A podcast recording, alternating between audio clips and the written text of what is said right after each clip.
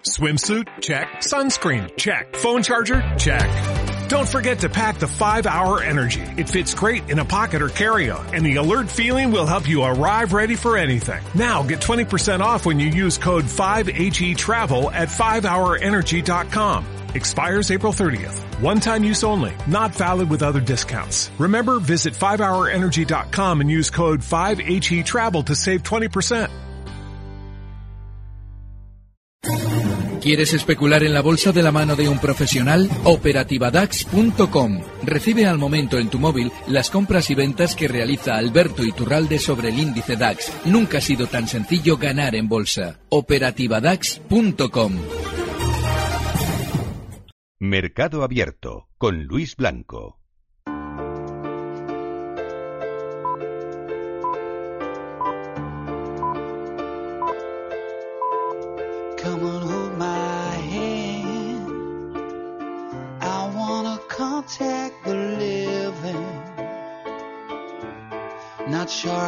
Understand this role I've been given. I sit and talk to God, and He just laughs at my plans. My head speaks a language I don't understand.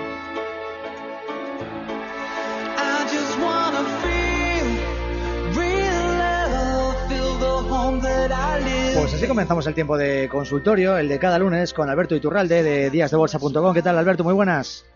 Muy buenas, feliz, profundamente Feliz. feliz. Sí, por eso esta canción, Alberto, la ha escogido usted, ¿no? Sí, sí, sí, esa canción me encanta. Hace años que no la escuchaba y el otro día una persona maravillosa me la hizo llegar y eh, quería ponerla hoy. Bueno, muy Estoy bien. feliz ¿Por porque qué? mm, hemos podido ayudar durante estos meses a un montonazo de gente ¿Así? a la que los pícaros de las empresas intentan engañar para venderles títulos en 2 euros, en 6,40 y en 4,40 y todo eso que hay desde 6,40 hasta 2 euros, para luego desplomarlo en un día un 40% y dejarles a todos enganchados. Está hablando, de, está pasado hablando de día, claro, claro. Estoy hablando de día y estoy hablando de OHL Ah, también. Vale, vale, vale. Porque no HL, no, no, te agradezco porque efectivamente estaba concretamente acordándome de día, pero es que luego he visto a HL y me he quedado alucinado también con el Sí, topicazo que le han sí. dado. Y es que todo este eh, esta milonga que yo llevo explicando estas semanas que ahí no cuadraba nada, creo que ya sé cuál es el objetivo del ruso. Por fin, hoy lo he deducido por la velocidad de la caída. Ya sé lo que quiere. Quiere eh, despedazar Día, quiere comprar la empresa, fusionarla y absorberla para eh, incorporarla seguramente a su grupo. Es que el problema que hay es el siguiente. Yo, a ver, eh, quien cree que un valor que cae de 6,40 a 2 euros mañana alguien lo va a opar, cree en fenómenos paranormales. Es más posible una psicofonía, yo soy ateo, no es que no crea, no es que ya el tema de Dios, es que no creo ni siquiera en las almas. Entonces, pero es más creíble eso que el hecho de que un valor que haya caído de 6,40 a 2 euros, alguien lo vaya a opar de un siglo a esta parte. Entonces, en el momento en el que eso sucede, yo comentaba gráficamente el viernes pasado que había un indicio que hacía pensar que Día iba a ser bajista durante muchísimo tiempo, y lo explicaba en un vídeo de YouTube. Bueno, pues hoy ha habido un indicio clarísimo que indica lo que probablemente había detrás y qué es lo que realmente querían y por qué han engañado a todo el mundo. Seguramente este señor, el ruso, había tomado contacto con Día, que tenía problemas tre- eh, tremendamente eh, grandes en el plano financiero hace ya dos años, concretamente hace dos años tiene que ser por lo menos. Y digo porque es un caso muy parecido al Banco Popular, ¿eh? Si a alguien le suena, Sí, es muy parecido. Bueno, pues lo que muy probablemente ha acordado Friedman con ese grupo es que él iba a tomar ya una parte X del capital y que iba a representar un papel o sus eh, o sus adláteres los que le ayudan y sus secretarios los que hablan en su nombre iban a interpretar un papel X siempre y cuando ese núcleo duro se comprometiese cuando ya Día hubiera desplomado a entregar los activos eh, necesarios a la empresa de Friedman. ¿Cómo se hace esto? Pues de la siguiente manera. Mientras el valor va cayendo, eh, todo el entorno de Friedman va generando una sensación de que eso va a subir mucho, de que cualquier día ustedes van a dar mucho dinero y el núcleo duro del día va saliendo, va vendiendo, va vendiéndoles a ustedes todas las acciones. Y cuando ya parece que se va a desencadenar todo maravillosamente, lo que sucede es que se desploma, como hoy. De ahí que yo viniera advirtiendo, no tiene sentido, salgan de ahí, no tengan muchísimo cuidado con día. Bueno, pues a partir de ahora lo que queda es hasta que se eh, finalice ese proceso completo de absorción de activos, eh, años y años, si es que van a ser años, penando la baja como yo explicaba el viernes pasado antes del desplome en un vídeo. Lo, lo tienen ahí gráficamente, es, es, es muy preciso además. ¿Dónde lo podemos ver? De, recuerde, eh, eh, Alberto. ¿El vídeo, ¿El vídeo dónde podemos ver, dice? Sí, en Twitter eh, es a- arroba a guion bajo Iturralde. Ujú. Hay un hay un tuit eh, fijado en el en la portada sí, en la que timeline, explico sí. gráficamente cuál es la simetría que tiene con Deoleo, que además hizo exactamente lo mismo en su día, es decir, eh, mm, protagonizar una tendencia bajista durante los últimos ocho años desde que realiza el mismo gesto que el mes pasado terminaba día. Es decir, realizan gráficamente una figura tremendamente anómala, muy poco habitual. En bolsa, más que leernos libros y tragarnos el análisis clásico, hay que aprender a detectar anomalías y saber interpretarlas. Bueno, pues en ese vídeo tienen ustedes una anomalía gráfica brutal que delata lo que hay detrás de día. Y ahora, una vez que el precio se ha descolgado con fuerza, en lugar de hacerlo con lentitud, lo que está evidenciando es que había un acuerdo del que no sabemos, bajo cuerda, como quieran ustedes llamarlo, en el que seguramente lo que se está implicando son los activos de día. Eh, y con, Fíjate, no soy, sí, no soy fundamental, ¿eh? Y te lo estoy explicando Sí, en sí, el plano sí. fundamental. eh, y, y con OHL, ¿qué, qué pasa? Que estaba también citando a OHL. Bueno, con antes, HL Alberto. también, pero eso, eso fue muy fácil de explicar en su día. Cuando eh, eh, Villarmir repartía el dividendo, un dividendo extraordinario, eh, eh, debido a una venta que había realizado un año antes, creo que era, un día aparece justo en la portada de expansión la noticia, OHL prevé entrar en beneficios en el año 2020. Justo el día en el que, dos, tres días antes, en el que se iba a repartir el dividendo. Y al día siguiente, yo cuando apareció esa portada ya explicaba con Laura, digo, ojo que esto lo van a tirar. Al, al día siguiente de darse el dividendo, Villarmir vende una parte importante de la compañía eh, hasta el punto de que ya de ser mayoría, eh, de ser eh, accionista mm, con mayoría absoluta sobre el capital pasa ya a ser un accionista mayoritario, pero con menos del 50%. Bueno, pues justo el día siguiente realiza esa operación. Es decir, él se había quedado dentro para cobrar el dividendo, había generado toda la campaña de publicidad, la portada de expansión, todas esas cosas que se hacen para conseguir hacer promoción de un título que vamos a tirar a la baja, y justo el día siguiente vende una parte importante. Vamos, que lo que estaba haciendo era generar una cantidad de compras en los pequeños inversores con la eh, estrategia del dividendo y los medios enorme. Si tú en ese momento ya no sales corriendo del valor, allá tú, porque lo lógico es que de aquí a unos meses eso ya se haya visto desplomado como lo hemos visto en OHL. Yo siempre subo mis audios a internet para que la gente pueda comprobar si lo que yo digo que dije, lo dije o no lo dije. Bueno, pues que lo vean y verán cómo efectivamente es literal, como lo acabo de explicar ahora mismo, pero antes de que sucediera. Bueno, pues ahí quedan explicados eh, los motivos por los que estaba tan contento hoy Alberto Iturralde. Bueno, que es que ha caído hoy OHL un 14%. ¿eh? Sí, pero la hemos salvado a mucha gente. Sí, Luis, sí, sí. Hemos no, no, salvado a mucha gente. Con esos avisos ¿no? que veníamos dando ya, que venía dando Hombre, Alberto tú piensas que si, que si no hay nadie que diga estas cosas, al final no caen eh, 10.000, caen 15.000. O sea, al final la gente dice, bueno, yo creo que esto va a subir, pero voy a meter menos por si el loco ese de Iturralde termina teniendo razón. ¿no? Al final salvas parte del capital a, a los tuyos. Bueno, pues ahí está. eh, Alberto, eh, tenemos algunas cuantas consultas ya de, momento. Vamos a ir con algunas de ellas y luego le voy a preguntar también por, por otra cosa. Pero antes, ya que tenemos por aquí eh, un... eh, ¿Tenemos alguna llamada? Bueno, vamos primero con un eh, correo electrónico. Fíjese, yo creo que le va a gustar también esta pregunta, ¿eh? porque dice Luis de Valencia. Me gustaría hacerle eh, una pregunta, señor Iturralde. ¿Qué le parecería formar una cartera con, ah, vamos por ello, ¿eh? Amadeus, Airbus, Safran y Viscofan cuando acaben de salir todas las malas noticias, dice. Esa pregunta, eh, que agradezco un montón, quien la conteste de una manera precisa es un vendemotos. Vale. Si yo como analista contesto esa, esa pregunta de manera precisa, digo, me parece bien. Mal. ¿Por qué? Porque en cada valor hay que establecer una estrategia. El hecho de que hayan sido esos cuatro valores alcistas en los últimos años no significa que, en los, por ejemplo, en los últimos meses, después sobre todo de la situación de Amadeus, el asunto cambia. Puedes, alguien puede decir, no, es alcista de largo plazo, y es cierto que lo es, pero su eh, eh, eh, aspecto gráfico ha cambiado radicalmente.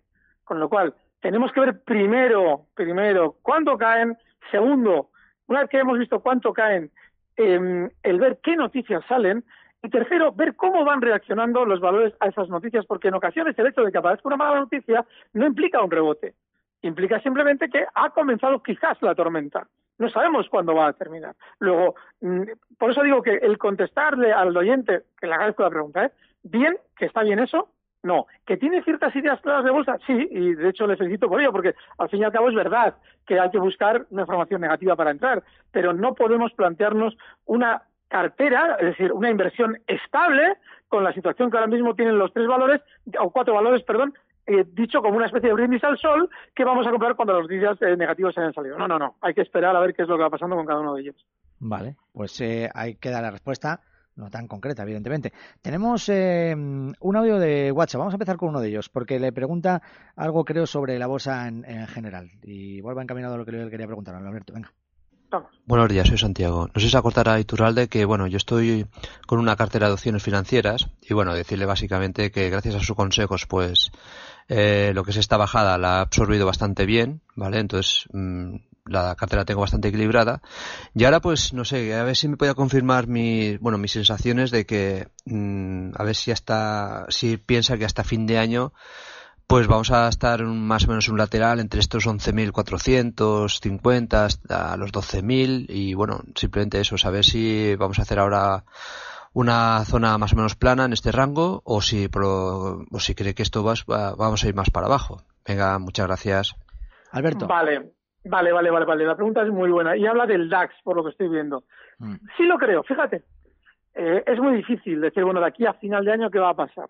Estamos hablando de que quedan, pues, eh, tres meses pelados, dos meses y medio concretamente. Sí creo que eh, lo normal es que ya una vez que han dejado a todo el mundo con un palmo de narices, con las caídas del mercado, ahora el mercado pues tienda a estar un poquito menos fuerte a la baja, ¿de acuerdo? Pero esa es una creencia que mañana, como le cambien el pie a todo, me la tengo que, en cierto modo, comer con patatas. Es decir, es una pregunta también, no es como la anterior, que es dificilísimo contestar concretamente, pero sí tiene un toquecito también de brindis al sol, porque estamos poniendo un plazo de dos meses y medio en los que, si os fijáis, yo creo que el grado de aciertos que tengo es muy alto, pero claro, yo voy eh, sesión tras sesión explicando cada cosa, ¿no? Bueno, pues de aquí a dos meses lo que suceda eh, puede cambiar mucho. ¿Por qué creo que sí el mercado tiene que suavizar las caídas? Pues precisamente porque se está viendo un, un sentimiento muy negativo que azora enseguida. La caída bancaria generó un gran sentimiento negativo durante este último semestre. Y CEPSA no ha salido ya a bolsa, Mm. pero CEPSA nos está diciendo que esperaban que todo fuera muy bien durante las próximas semanas, que era cuando iba a empezar a cotizar. Empezaba este jueves a cotizar y durante las próximas semanas iban a seguir vendiendo títulos.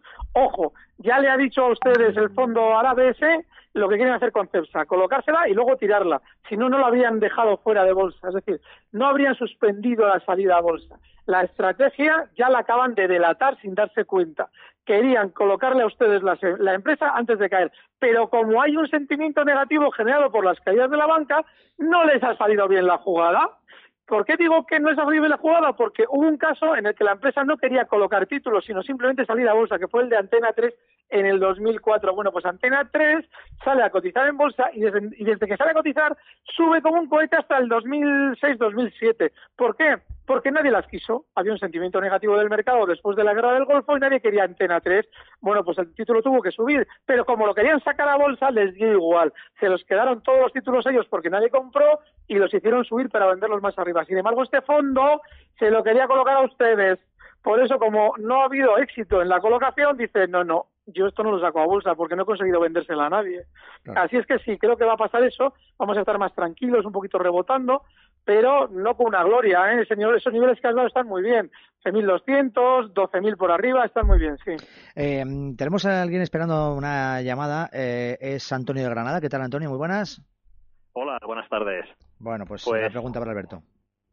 Muy bien, don Alberto, el gran maestro. Quería, quería preguntarle por unas acciones que quiero comprar y estoy esperando el momento más apropiado, ¿no? Eh, una de ellas se llama, eh, lo diré, Heinz, la de la mayonesa, la del tomate frito, esto donde está hace muchos años Warren Buffett, se llama, es KHC, KHC es el, el ticker. Y que, sí, KHC de Estados Unidos, esa es una, ¿vale? Y la otra es eh, BMW, la de los coches. Y lo último, esta le va a ser muy fácil, ABX, que es de la mayor minera de oro. Yo sé que el oro está bajista, pero bueno, me va bien, estoy en beneficio y quiero saber dónde me salgo, porque he escuchado hablar de que va a bajar a mil euros, don Alberto. Así que si el oro baja a mil euros, esto bajará en picado, ¿no? Y Eh, ahora está una subiendo los pregunta, días. ¿la, de, ¿la del oro cuál es, perdón? ABX. ABX. Ya la- Sí, A de Andalucía, B de Barcelona, X. Eso es Barrick Gold. Vale, Barrick se Gold. Ah, Barrick Gold. Vale, Sí. vale, vale, vale, vale. Eh, Y legendaria, había una, era. Heinz, Barrick y cuál más. Y BMW. Heinz, Barrick y BMW. BMW, ah, bueno, BMW sí, que BMW lleva mucho tiempo cayendo, hay mucho pesimismo y bueno, es una grandísima marca y a mí me inspira confianza, ¿no? Además, me gusta conducir. Muchas Vale. gracias. Muy bien. Gracias. Sí, además, mira, yo coincido con él. Además, yo, yo, yo que soy de BMW, eh, también. Mira, vamos a ver. Vamos a empezar por Barrick Gold, porque lo del oro, eh, yo explico muchas veces, es un poquito lo que hice en su día con Gamesa, ¿no? Con Gamesa yo en su día explicaba que algún día cotizará en 8, o que parezca increíble. Bueno, pues el oro también, cuando estaba en 1900, yo explicaba en 1800 y 1900 que algún día cotizaría en 1000. Lógicamente, el oro es un activo tan eh, eh, estable que no puede hacer una caída así en dos meses, pero sé que tarde o temprano acabaría en 1000, porque ahí comenzó todo lo bueno para el oro. Entonces, Barrick Gold es un valor que, a ver, yo lo siento porque es muy bajista en el largo plazo. Además, me sabe mal porque yo, Antonio, por diferentes razones le tengo mucho aprecio, mucho cariño, pero, pero es que no. Lo normal es que Barrick Gold, que está en 12,84, tenga algo más de rebote, hasta, pues seguramente hasta zonas de em, 14,20. Si él abre el gráfico de Barrick Gold, en el largo plazo verá que durante el año 99 y 2000 esa zona fue de soporte importantísimo y ahora es de resistencia. Estoy hablando de la Barrick Gold que cotiza en el mercado de Nueva York. Así es que desde esos 12,85 dólares hasta 14,20 sí, pero a partir de ahí haga lo que haga el oro y eso es muy importante. Haga lo que haga el oro. Ese valor probablemente tenderá a hacer resistencia y no nos merecerá la pena estar dentro. Y lo digo, haga lo que haga el oro porque muchas veces pensamos que porque el oro va a hacer tal o cual cosa, los valores relacionados con el sector van a reaccionar igual y no siempre es así. De hecho, la mayoría de las veces, si hiciéramos una estadística, veríamos que no es así. BMW está muy mal. ¿Por qué muy mal? Porque ha roto durante estos días un soporte que lo había sido, además, eh, con mucha fuerza durante muchos meses. Desde el año 16, la zona 77 aguantaba todas las caídas. Ya lo había hecho con anterioridad también, pero no, ahora se ha colocado claramente por debajo, 75,21. Es probable que rebote algo para volver de nuevo a esa zona 77, pero tú para comprar en un valor no puedes andar perreando con los rebotes. Tienes que buscar un movimiento o un giro al alza claro después de una tendencia bajista. BMW ni siquiera ha tenido una clara tendencia bajista durante años, la ha tenido durante los últimos meses, pero durante años está lateral. Y eso a ti no te puede hacer jugarte los cuartos metiéndote en un valor del que no tienes absolutamente ningún indicio claro de que vaya a funcionar especialmente al alza. En el caso de Heinz, bueno, es que sí, también es muy bajista. Lleva desde el año 17 cayendo desde 92 dólares donde cotizaba entonces hasta niveles de 54. Y no merece la pena. Es que, vamos a ver, a veces en el mercado quizás haya que estar fuera. No digo que no haya nada ahora, no lo sé, tendría que mirar un poquito al detalle. La verdad es que si me preguntáis un valor estoy un poquito ahí fuera de juego. Pero hay temporadas en las que después de que el mercado haya hecho techo, seguramente, yo estos días atrás comentaba que no me fiaba un pelo de los nuevos máximos de América porque el VIX no bajaba de 10 y que probablemente sería un techo. Bueno, pues si hemos hecho un techo y ha habido valores que han funcionado especialmente peor, como ha sido Heinz, no necesariamente ahora tienen que funcionar mejor. Puede ser que haya algo dentro de la compañía, como pasaba con Día, que no sepamos que sea negativo y que nos lo van a contar dentro de unos años cuando nos hayan dejado ya sin camisa. Así es que yo le sugiero que Heinz entienda que es una, es una tendencia bajista, no hay más, yo no entraría. Bueno, pues eh, dicho queda de estos tres valores, Kraft Heinz, eh, Barrick Gold y eh, BMW. Eh, tenemos algunos audios de WhatsApp más. Eh, por cierto, si uno yo creo que además va a preguntar sobre el oro y, y igual también sobre otro metal precioso. A ver qué nos dice. Hola, buenas tardes de Madrid. Eh, quería preguntarle al experto cómo ve el oro y la plata a medio plazo, ya que estoy dentro con ganancias y parece que se van a dar la vuelta, que estaban en caída y que tienen potencial de revalorizarse. Muchas gracias, un saludo. Pues a Vale. ver, Alberto, bueno, del oro a ver qué más podemos decir. Es muy difícil que el oro suba como va a hacer, porque va a rebotar, y no lo haga la plata. Con lo cual, en ese sentido, el, centrarnos en los dos es, de cierto modo, quizás innecesario. Pero sí, el oro normal es que rebote desde los 1231 hasta zonas de 1255. Esa zona es de resistencia y tiene una gran sobreventa, con lo cual lo lógico es que haga ese movimiento. Además, eh, la fuerza con la que ha despegado es muy alta. Es probable que lo haga. Y a la hora de eh, especular con la plata, eh, lo lógico es que rebote más desde los 14.73, donde está ahora, hasta niveles de 15.37, que es una zona proporcional a la otra que hemos dado del oro. Esa sería la resistencia.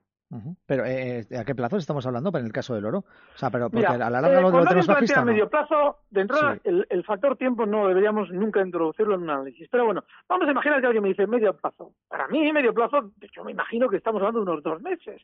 Pues ese, ese rebote es el más probable durante los próximos dos meses.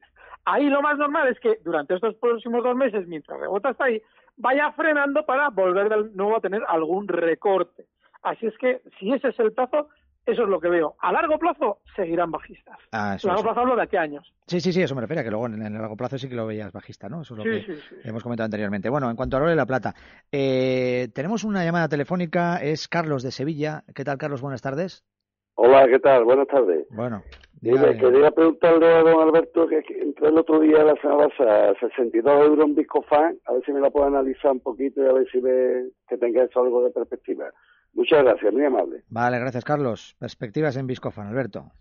Pues 62. de seguir recortando muy probablemente. No está bien Viscofan. El problema es que hay que diferenciar entre una tendencia de largo plazo como se vive en el valor y es muy alcista en el caso de Viscofan y si ahora nos merece la pena entrar.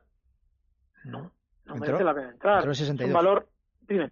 Digo que entre el 62 estamos en 59.20 hoy, justo. Sí, y además es que encima el 62 tiene un soporte que si eso te cierra por debajo tienes que estar fuera. No, no, no, yo no lo veo bien.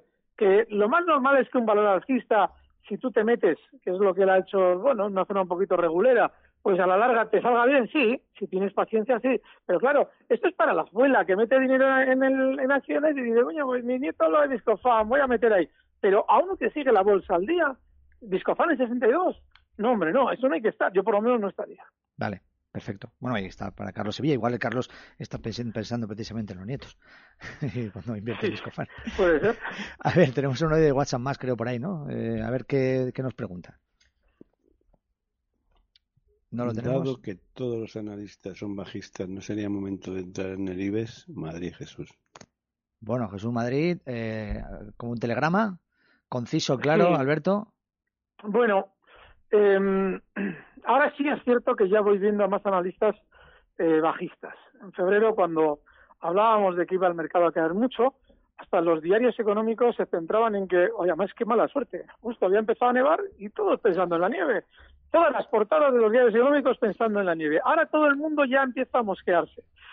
No lo sé, mire, yo lo que creo es que tiene que generarse un sentimiento más intenso, bajista no ya de los profesionales, tiene que producirse mucho más a baja escala, mucho más eh, de manera alocada, y eso no está. Pero claro, ¿qué es lo que pasa? Que quien sigue el mercado de aquí a unas semanas vista, si mañana tenemos un IBEX, por ejemplo, recortando a zonas de 8.650 o 8.580, pues ahí lo normal es que veamos un rebote importante. Incluso no les debe extrañar que mañana también lo veamos, porque estamos en zonas de ya eh, importantes sobreventa. Pero claro, ese sentimiento de los analistas, que de algún modo se, se lo plantea el oyente de una forma global, los analistas ya están bajistas, no te sirve para especular de semana en semana, te sirve para especular de meses en meses. Y tú, que ya te digo yo a ti, ah, ¿qué vas a hacer? ¿Te vas a poner a comprar ahora para dentro de unos meses? No. ¿Por qué no esperamos a que todo vaya haciendo suelo, si es que lo quiere hacer, que ese sentimiento de los analistas todavía siga agudizado y que los valores empiecen a subir sin que entendamos por qué? Y además hay otra, la B, la 2. Esto sirve para todos los oyentes. No van ya los sectores correlacionados. Es decir, ahora ha caído la banca y ha caído mucho, lo más normal es que ahora le toque la energía y que sea la banca la que aguanta, con lo cual si tenemos que hacer o tener aventuras de estas de comprar, pues hombre, más vale un BDV que una Repsol. Ah, vale, hablando de energéticas, creo que hay un audio de WhatsApp que precisamente nos pregunta sobre ello. Alberto, vamos con ese audio. Fenomenal. Buenas tardes, don Alberto. Soy Rubén de Lorrio. A ver eh, qué me puede decir sobre las eléctricas, que como ya nos han dicho por qué caían, pues si podemos mantener cortos o mejor salir. Gracias. Mm, bueno. Bueno, claro, es lo que yo venía explicando estas semanas, que había que estar mm, esperando caídas en las eléctricas y como muy bien ha cazado Rubén, dice, no, no, ya me lo están explicando. Una vez que ya las han tirado, ahora me dicen que la cosa está mal. Hombre, por ejemplo, en una Ciberdrola yo sí cerraría. Sí cerraría porque además ha frenado hoy la caída en una zona de soporte, pero, pero importantísima, esa zona 5,95 y desde ahí ha rebotado hasta 6,05. Alguien dirá, bueno, no, si no es ni un 2%. No, no es un 2%, pero el que sepa un poco de velas, que no todas las velas son significativas, pero esta esta es bastante significativa. Esta es una vela que te anticipa que seguramente mañana y pasado van a rebotar. Así es que yo sí, yo esos cortos en las eléctricas, si está implicada Iberdrola, saldría. Y si está implicada en Endesa, otro tanto lo mismo. Si es que les han dado un tortazo, no sé, eh, y si encima te lo están explicando, como bien dice Rubén, sí, estoy de acuerdo con él, yo saldría. Salimos de cortos de, de Yo Amor, ¿no? saldría, sí, De yo Iberdrola y de Endesa.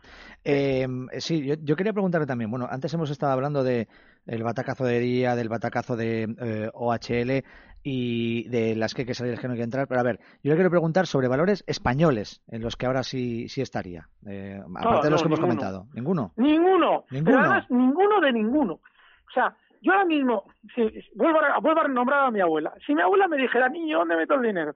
Pues, abuela, en el BBV. Si usted, que ha sido toda la vida de, de aquí de Vizcaya, y los de Vizcaya, pues somos muy del BBV y de Iberdrola, Sí. pues ahora métalo en el BBV. Pero no, no. Pero, pero para muy largo plazo, ¿eh? Nada más. Solo, o sea, solo eh, bolsa española. No, no, pero para plazo. larguísimo plazo, Luis. Si es que hay que, si es que tienen que tirar esto más todavía, pero tienen que caer las, las eléctricas más, tiene que caer la energía más y tiene que ir formando un solo la banca. No, no, no. Yo no metería en nada ahora mismo, nada. Oye, y última. Ahora. sí, dígame. Va- Van a rebotar, ¿eh? Te decir que Iberdrola y Endesa y todos estos que les han estos días dado bien duro, van a rebotar. Tienen pinta en el gráfico y encima Rubén ya nos ha avisado de que han dicho por qué están mal. Pero, pero rebotar solo. Es que para un rebote yo no digo a los siguientes que entre. Claro. Eh, y una última cosa, ¿y Wall Street cómo lo está viendo con, con lo que ha pasado la semana pasada y esto, los índices? Perdón, los índices. Wall Street, sí. Sí, el- lo que hemos comentado antes del IBEX seguramente eh, tendrá un poquito de rebote durante las No. próximas sesiones, pero para seguir cayendo aquí unas semanas, ¿eh? No, decía Wall Street, Wall Street, decía. Ah, Wall Street, perdona. Sí. Ah, no, no, no, no. Esos también van a tener rebote porque tiene una gran sobreventa, pero recordemos lo del VIX. Hay que estar Ah. atentos al VIX. Lo más normal es que continúen recortando las semanas siguientes. Bueno, atentos al VIX, por tanto. Es que además no decía, porque como después de la semana pasada el atacazo también de eh, en algunos momentos de Mm. los índices, de algunos índices en Wall Street y esta semana que tampoco se sabía muy bien qué iba a pasar. Pues nada, ahí lo quería comentar también. Alberto Iturralde, Muy díasdebolsa.com, muchísimas gracias. Como cada semana, el próximo lunes más, bueno, aunque tiene el viernes Gracias, también aquí con Capital también, ¿eh? con Luis Vicente el viernes también, ¿eh? Eso Ah, no sí. Un fuerte Gracias. Alberto. Nosotros nos eh, despedimos ya. Hoy ha estado aquí en Mercado Abierto, desde el estudio Giro de Capital Radio, Alberto eh, Coca en la dirección técnica, con Marta Isern, eh, con Alicia Calvete, con Marta Vilar y con Luis Blanco, un servidor, aquí al micrófono. Mañana volvemos con más. Adiós. Eso es el mercado, amigo. Recibe al momento las operaciones de Alberto Iturralde vía SMS en tu móvil. Operativa DAX.com. ¿Te preocupas por tu familia? Entonces, ¿por qué darles solo huevos ordinarios cuando pueden disfrutar de lo mejor? Eggland's Best, los únicos huevos con ese delicioso sabor fresco de granja, además de la mejor nutrición, como 6 veces más vitamina D, 10 veces más vitamina E y 25% menos de grasa saturada que los huevos regulares, además de muchos otros nutrientes importantes. Así que, dales los mejores huevos. Eggland's Best, mejor sabor, mejor nutrición, mejores huevos.